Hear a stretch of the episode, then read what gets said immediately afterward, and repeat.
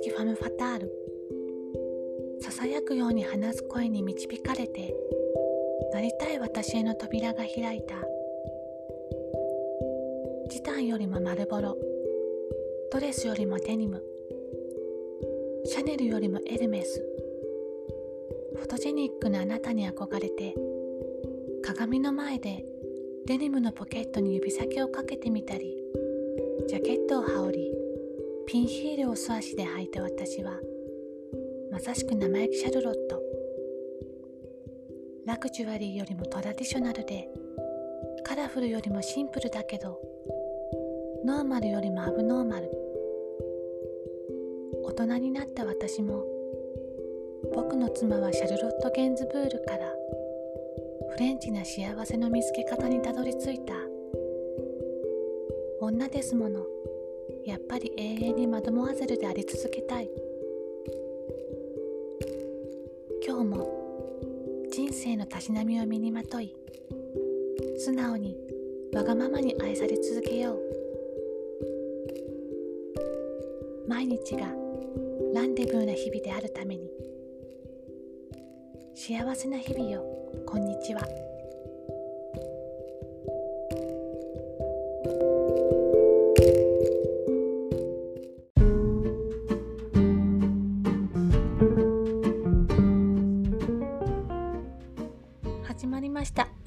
クルチュエル文化の惑星パーソナリティのミントです。このチャンネルではお気に入りの映画や本音楽アニメ漫画などあらゆるカルチャーを独断と偏見で詩や歌にしてみたり地味にまったりとご紹介しています。今回はフランスを代表する女優シャルロット・ゲイツブールをテーマにしました、えー、始まってから3回とも映画が続いているのでこのままではずっと映画になってしまいそうなので、えー、今回はシャルロット・ゲンズブールという私の大好きな憧れの人をテーマにしました。フランス映画が好きな方特に女性はあの大好きっていう方多いと思うんですけれども、え私がシャルロットとの出会いというかシャルロットを知ったのはあの10代の頃なんですけれども思春期の13歳の少女の夏休みを描いたあの生意気シャルロットっていう作品があるんですけれどもそれを見た時にあの全てにはまりました。ちょうど当時私とか先輩世代でおしゃれ最前線の方々があの雑誌でおしゃれにおしゃれの参考にしている人とか憧れの人は誰ですかって言った時があった質問にあのエルメスのバーキンの由来であるシャルロットのお母様ジェーン・バーキンですみたいに答えてる方がとても多かったんですけれどももう私はいるだけで存在感がある主張しない無機質で誰にも真似できないシャルロットにすごく惹かれていてで小さな泥棒ですとかカンフーマスタージェーン・エアパトリス・ルコント監督のフェリックスとローラなどもたくさん見てあの少しでもシャルロットに近づきたいって思っていた時期があります。今年の4月にもあの午前4時にパリの夜は明けるが公開されてるんですけれどもまだ見に行けてなくてそれはもう DVD 待ちになってしまいますけど早く見たいなと思ってますよく日本だとあの褒め言葉としていろんな役をやられる方をカメレオン俳優ですとかそういったあのキャッチフレーズがあるんですけれどもシャルロットの場合はもうそういったキャッチフレーズも必要としてなくてであのゲンズブール一家という総称から逸脱した存在です。あのお父様がゲンズブールさん作曲家さんですね。で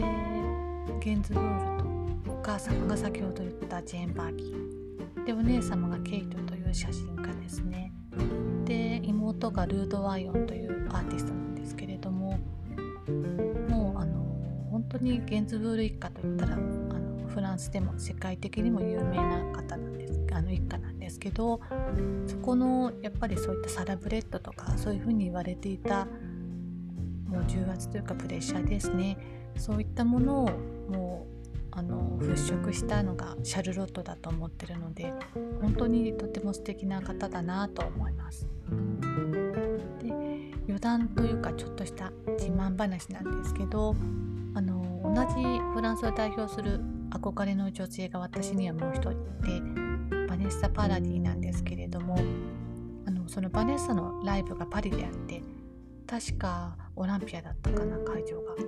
でそれを見に行った時にあのオペラグラスで会場を見渡していたんですよねそしたらシャルロットを発見したんですでもうライブだとバネッサ見れて会場にシャルロットがいてっていう夢のような最高の空間だったんですけれどもあのシャルロットが主演してシャルロットのパートナーであるイヴァン・アタルが監督と出演をした映画で「フレンチな幸せの見つけ方」っていうのがあるんですけれどもで当時バネッサの夫であるハリウッドスターのジョニー・デップですね。ジョニーがあのそれにカメオ出演しているからあの見に来ていたんだなと思ってそういった交流をリアルに見られるっていうのはもうあの贅沢すぎることなんですけれどもそれが自分にしかわからない自己満足の世界っていうのが趣味思考なのかなっていうのかなと思います。えー、皆さんの憧れの人は誰ですか？ぜひ